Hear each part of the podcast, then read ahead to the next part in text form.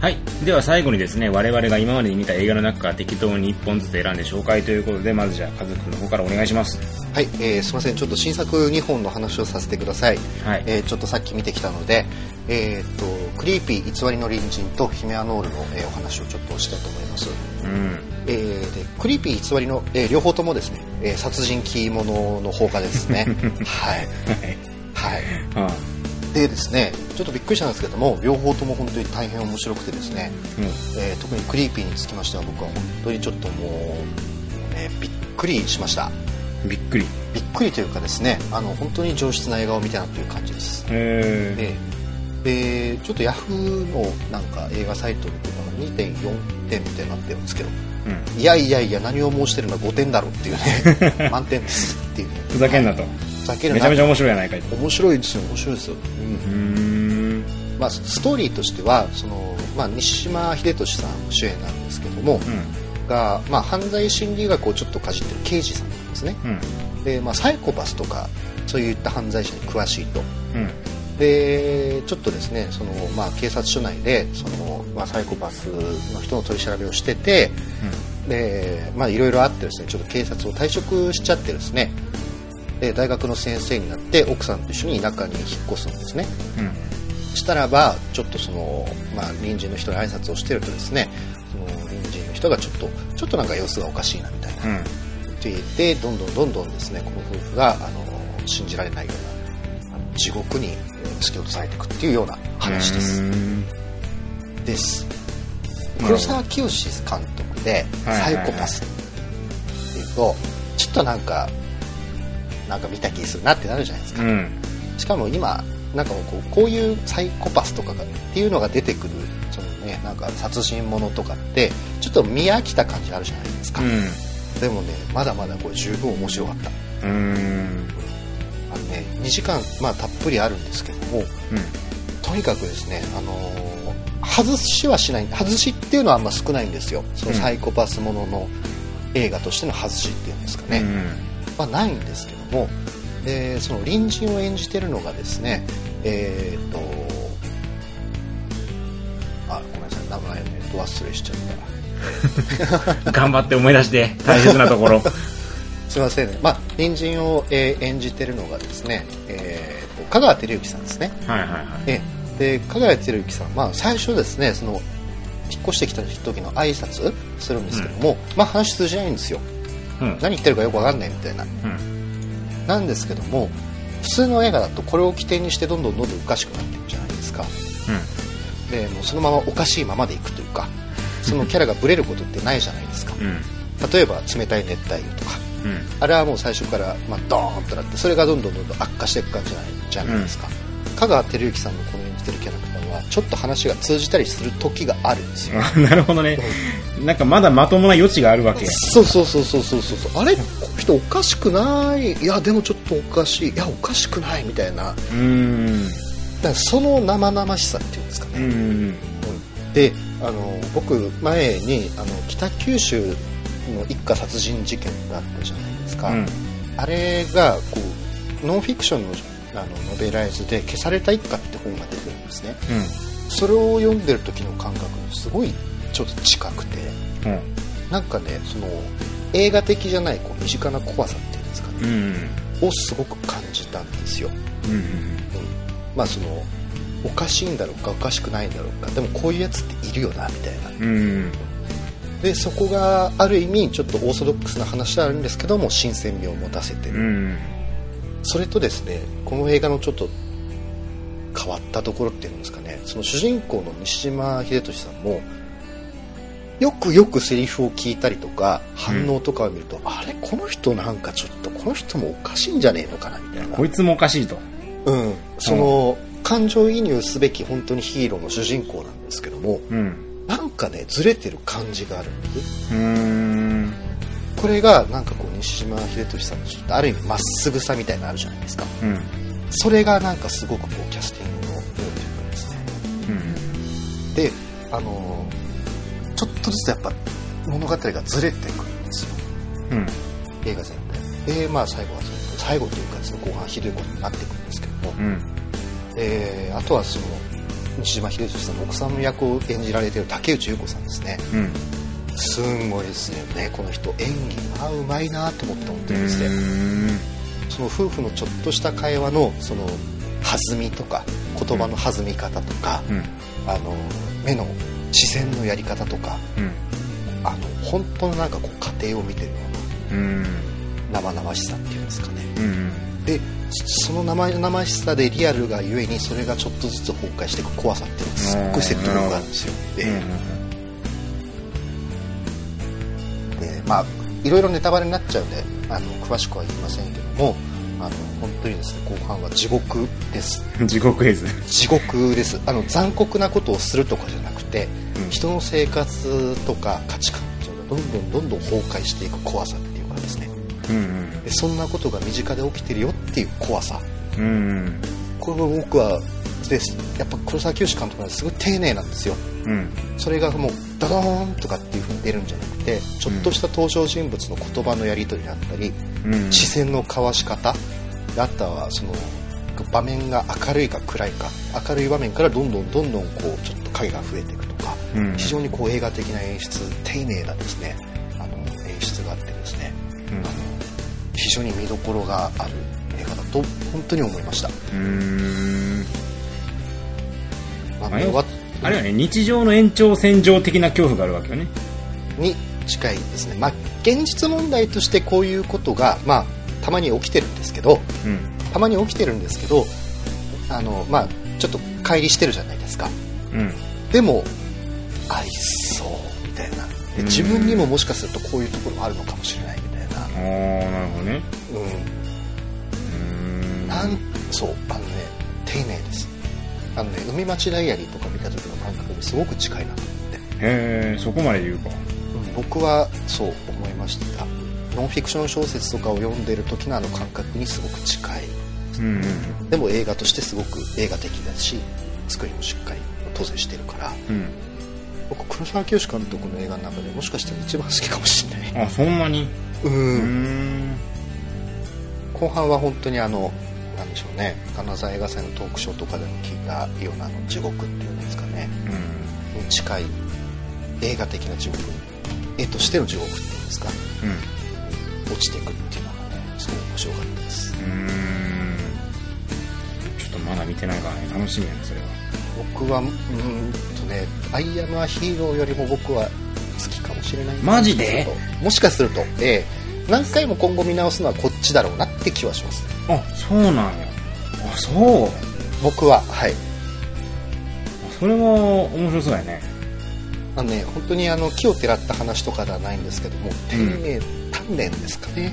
丁寧というか鍛錬というかそれでねぐっと物語がやっぱり引き締まるなと思って。本うーん。当に何でしょうね。監督の手腕っていうのは本当にあのすごいなと思って。なるほで見てました。はい。どうん。それとですね同じく殺人鬼物の、えーヒメノワールヒメアノールですね。すみません、ヒメアノールの、えー紹介です。えーでこれは、まあまあ、コミック原作の話でして、えー、と V6 の森田剛さんが、えー、と殺人鬼役で出てる映画なんですけども、うん。こちらはですねヒメアノールとはまた全然あ違う、えーとね、クリーピーとは全然違う形でまた面白かったです、うんまあ、どっちかっていうとこれはちょっと漫画的な、まあ、原作が漫画ですから、うん。クリーピーとはちょっとちょっと違う怖さなんですね。うん。うん、ただですねこれもその、まあ、身近にいそうというかですね、うん。まあ、ちょっとこうずれてる人の話なんですけども、うん。あの作りがまた変わってるんですよ。前半はですねちょっとちょっとなんかこうずれたラブコメというかうーん。前半の1時間はラブコメっぽい作りでこう続いていくんですよ。全然そのサイコサスペンス的な怖さっていうのは、まあ、ちらちらと要素は出てくるんですけどもまだないと。うん。うんそれでですねある中盤のところから、まあ、展開がぐっと変わるんですね。でそこからまたですねこう地獄に叩き込まれるって映画なんですけども。うんなるほど。えでねそのなんでしょうね。そこからスタートするんですよ中盤から。これは見てる人見た人は多分意味がわかると思うんですけど、うん。中盤のあるところからこう本当に物語が始まるなっていうシーンが入るんですよ。うん。これがね最高にかっこよくて。まあ要するにあれでしょ歌丸さん言うよく映画が走り出す瞬間というか。そう走り出すっていうか始まるみたいな、うん。ん走るっていうか始まりですよね。うんうん。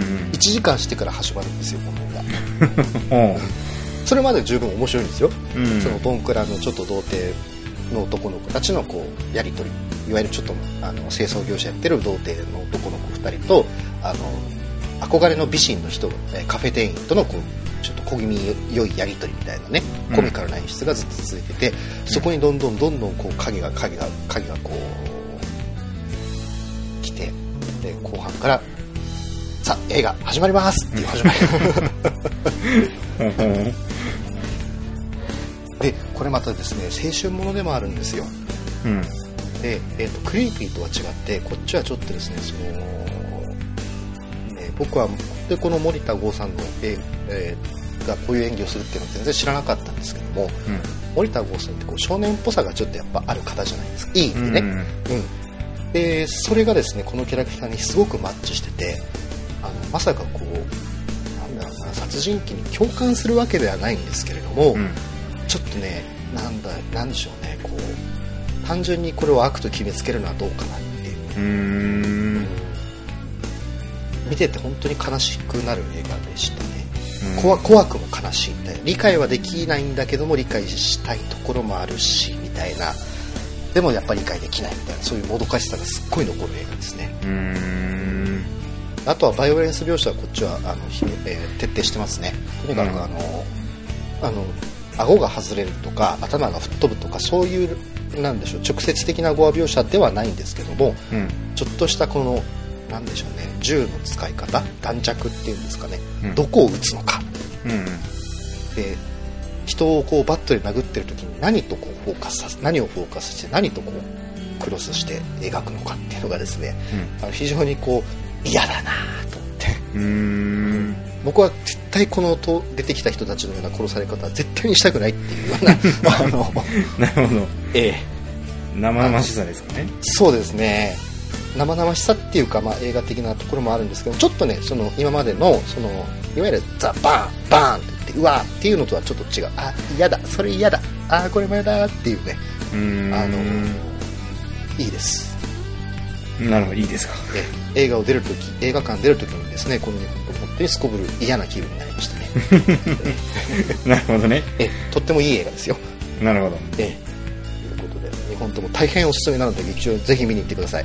わかりました。はい。えー、じゃあ次私の方ですね。私も最新作で今日見てきました。はい。えー、貞子 VS かや子はい。えー、ダメ。いや面白いじゃないですか。ね、ここでちょっと分かれたのが結構意外だったんですけども、うん。えーまあ、もちろんご存知と思うんですが、貞子っていうのはリングのキャラクターですね。はいはいはい、あの、ホラー映画の名作のリングはい。のキャラクターで、かや子っていうのは、これ同じくあの、ホラー映画の名作、呪音うん。のお母さん役といいますか、ままあ、メインのメインのね、おお化けといいますか、母ちゃんお化けですね。そうですね、あの、独特の声を出しながらの階段を降りてくるやつですね。うんえーあの二人がバーサスになると。うん。うんで私はこれをあのまずよく最初この速報を見た時に一体どうやって戦うんだとね、うん。思ったわけですよ。うん。キャットファイトかとそうですね。まあ掴み合ってくれるのかなと思ったけど、二人ともなんか動きのろいし果てさねえじゃんこのままやったら。どうすんやろうなと思いながらね、うん。映画を見たわけですけども、うん。えーまあ私の感想としては戦わへんやんっていうね。あそう？最後の最後まで全然戦わへんし戦い始めたらなんかすぐ終わっちゃったしバトルも。まあちょっと短いとこは確かにあったかもしれこれはバーサスと言っていいのかと。ないうんうん。これは貞子かや子じゃないの？みたいな。はあはあはなんですかねあの自分はあのフレディ VS ジェイソン大好きなんですよ。あうん。あれなんで好きだったかっていうとお互いのちゃんとなんで特殊能力を使いながらバトルしてたじゃないですか。うんうんお互いこう争ったらこういう感じなんだろうなっていうのは分かるんですけどなんか貞子 VS かや子ってなんか二人とも物理攻撃しねえしそもそもっていうね。かや子はしますでしょ？かや子かは超物理攻撃でしょ？でも引きずり込むだけじゃない？元はいや結構骨折ったりとかしてません？え一作目でもしてたっけ？してたはず。本当に？僕かや子はうん。僕1と2しか見てないけど本当パワー系のイメージでしたけどね。あそうな俺かや子はなんか頭掴んで引っ張ってるなぐらいのイメージしかなかったんだな。おなのでね。そもそもそもリングも呪文も、うん。なんやろ？こう呪い殺された人がなんで死んだかよく分かんないっていうのが怖かった気がするんでね。うんうんうん。でもこの貞子 VS 佳代子っていうことは戦わないといけないわけやから何かしらこういうどういう攻撃をしてるかっていうなんでしょうね。その物理的な表現というかそういうものが必要になってくると。うん。呪いだけなんか理由が分かんない殺し方パワーで戦ってますってのはできないから。うん。何かしら物理的なこう力を見せないといけなくなると。そうすると、もう俺の知ってる貞子でも佳代子でもない。うんうん。そこじゃないんだよなっていうところがね非常に残念ではあったんですね。でじゃあそれをやるならもう吹っ切ってギャグにしてくれたらいいんですけどそれもあんましてくれてないっていう感覚があって。でそのあとはその呪音の怖さっていうのがあんまり出てなかった。ジャパニーズホラーとしての怖さがあまり出てなかったんじゃないかなっていう。うんうんというのもですねまずは音楽でビビらせすぎ。お音？音楽？音楽。音楽も仰々しい怖い音楽を鳴らしたりとかあと何よりも自分が残念だったのは、初めてその呪音のね呪いの家が出てくるときにその登場人物の女子高生のバッグにピンボケした状態で敏夫君が映ってるんですよ。敏夫君ってあの白塗りの男の子ですね、うん。が格子の間からこっちは覗いてるっていうのはピンボケで映るんですよね。それがその主人公の女あの高校生の女の子が真ん中に映ってるその右下あたりにピンボケで映ってるんですよ。でそれを見せた時にゾクッとする怖さがあったんですよ。うん。そしたらその次の瞬間そこにズームアップしやがって。うんうん。そうじゃねえと。うんうんうんああいう怖さは何でしょう心霊写真を見つけてしまった怖さ、右上の方にこそっとなんか顔映ってないっていうあれが見つけた怖さがああってこそのはずなのにそれをドアップにしてしまったらそれはなんか違うんじゃないかなっていう、うんわざわざ説明しないでくれって思うんですよね。あと貞子とかもいちいち出てきたら毎回毎回こうこっちの方に歩いてきたりとカメラに向かって歩いてきたりするじゃないですか。うんうん。いやそうじゃないんだけどねみたいな。そんなに自己主張強くなくてもいいよっていう。だからその辺でねもう J ホラーとしてもなんかいまいちだしバトルものとしてもいまいちだしあとオチもひどいしそうかな。オチは自分嫌いだな。あのオチはないな。ちょっとあれはひどいなって思っちゃう。ぶん投げ感というか。なるほうん。あと途中で出てくる霊媒師の演技が下手だと思いました私は。どあれ楽しかったじゃないですか。ええあのー子役の子を責めるのは良くないと思うんやけど、あのー目の見えない女の子のあの目の見えてない感全然ない感じ。うんうんうんうん。もう杖ついてるだけで普通に歩いとるやんっていう。しかもあれ目を見えなくする理由ないしっていうあの感じがね。ああ僕はなんか荒くれたブラックジャックとピノコみたいな感じで楽しく見てましたからね。なるほどね。そういう設定か、だからあれ赤い服着てたかなななんでしょうね。こう浅はかさ。全体的に。そうかな。逆に僕はすごく新鮮だなと思ったんですよ。なんなんでかっていうと僕は多分もうがっつりコメディ的な作りで来ると思ったんです。うん。もう最初から最後まで。うん。と思ったんですけど割と丁寧に前半は J ホラーっていうかあ怖い映画としてなると作ってきてるなっていうのがあったんですよ。うん。で確かにその呪音のそうぼやっとした怖さであったり、うん。っていうのはないと思うんです。それは間違いないと思うんですよ、ただえっ、とまあそれは多分住み分けしてるんですよね。貞子の方はどっちかっていうとやっぱオーソドックスな貞子の作りをしてたと思うんですよ、うんやっぱりゆらーっときたりとかね、うん。であのビデオの内容もちょっと変わってたじゃないですか、うん変わったね。いね井戸から出てくるんじゃなくてなんか鉄の扉があってそれをどんどんどん伝えて出てくるとか。うん。これ多分何か意味があ意図するものは多分あると思うんですよ、うん、でそそういったところも知りたいと思ったのがあるしでそれの対比としてのかや子だからパワー系っていうかね。うん。だから多分かや子がこうパッと出てきたのはあのある意味そういう対比なんじゃないかなと思ってうん。そう。いうことなのかなそうそれでこうお互いが全然前半の方は交差しないじゃないですか。うん。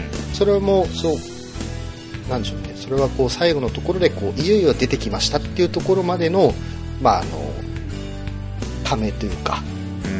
うん。僕はそれで面白かった。前半だけで僕はなんか久しぶりにあ面白いなって。ああそうかな。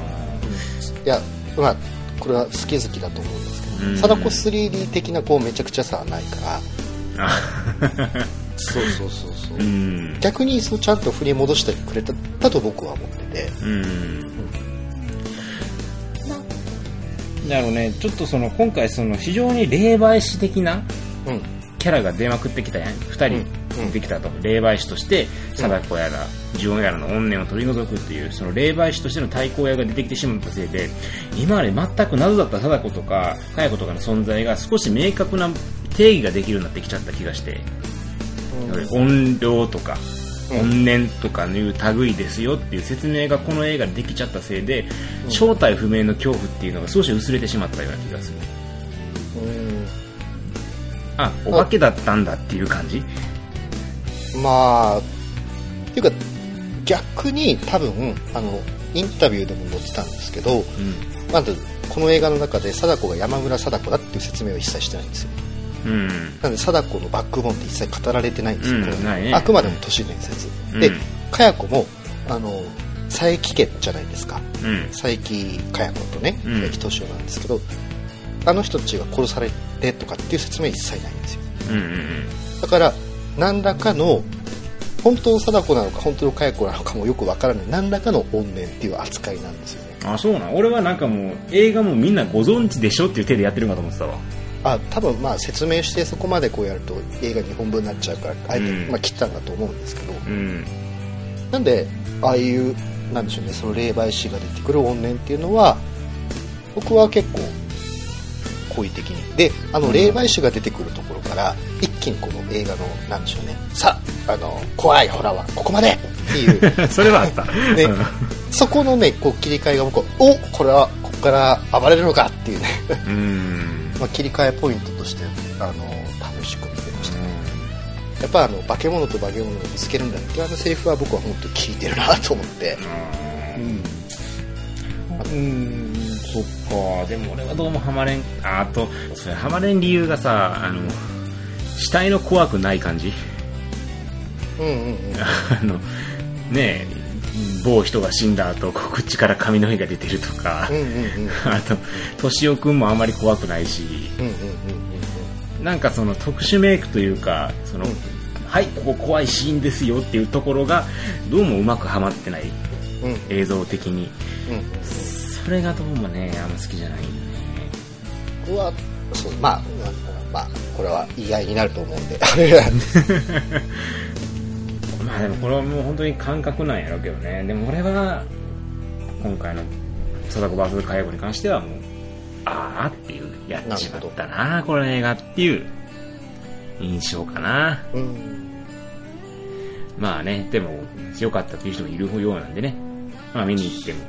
そうですね。なんか貞子と佳代子がもうあこれでちゃんともうこっからキャラクターになったなっていうのはありましたけどねまあ確かにねもう完全にもうそのある意味ギャグとして扱われてしまっている貞子をいかに怖い存在に戻すかっていうことに関しては非常に努力してた感じはある、うん。始球式とかやられやったりねグラビア撮ったりね、そんな貞子でもう本当にね今更感はあるんよね貞子ってね。